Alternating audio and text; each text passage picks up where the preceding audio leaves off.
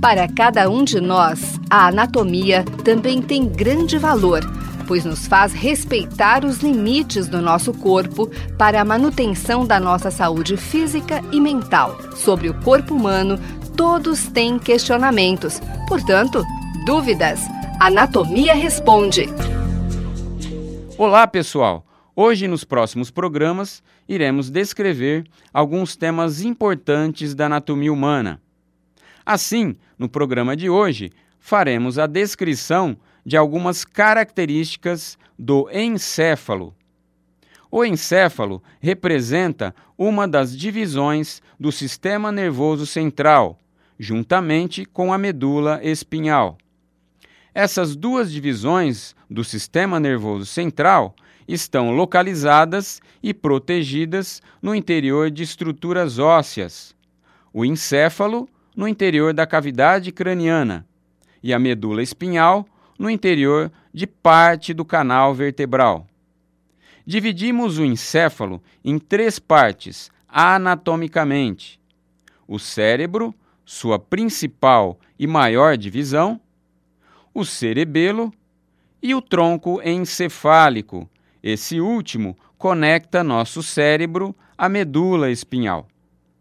O encéfalo representa a central de coordenação do corpo, onde todas as informações obtidas são coletadas e de onde são enviados comandos para todas as células nervosas.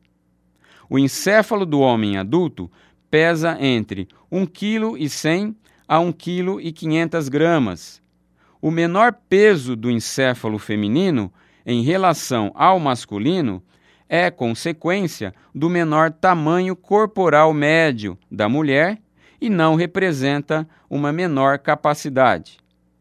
Não é o peso, mas o grau de conexões internas, o número de sinapses úteis, que se torna significativo para a capacidade encefálica, o que, por sua vez, depende da utilização, treinamento. Entretanto, o homem não possui o maior encéfalo entre todos os seres. Os encéfalos dos maiores mamíferos são mais pesados. Elefante, 5 quilos, em média, baleia, até 7 quilos. Além disso, o homem não possui o maior encéfalo relativo, ou seja, em relação ao seu peso corporal, sendo relativamente maior em algumas raves. O recém-nascido possui um encéfalo relativamente maior do que um adulto. Refere-se ao peso corporal.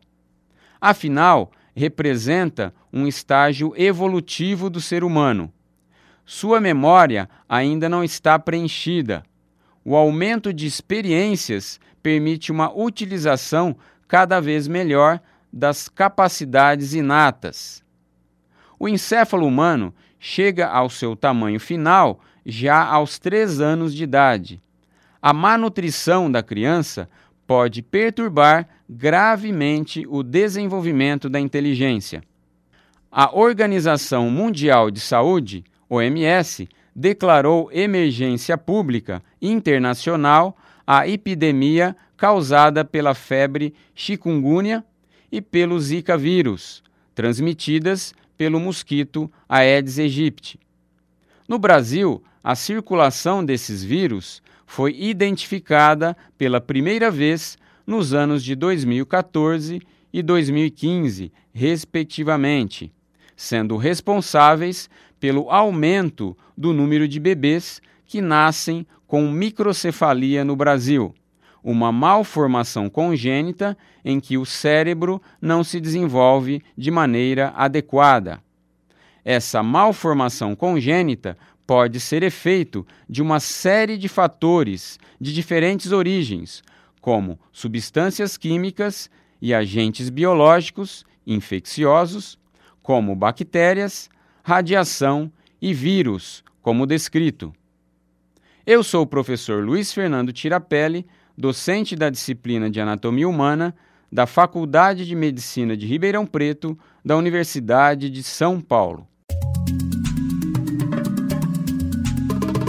Você ouviu dúvidas. Anatomia Responde. Programa em parceria com a Faculdade de Odontologia de Ribeirão Preto e a Faculdade de Medicina de Ribeirão Preto. Mande suas dúvidas para msemprim@forp.usp.br ou tirapele@fmrp.usp.br.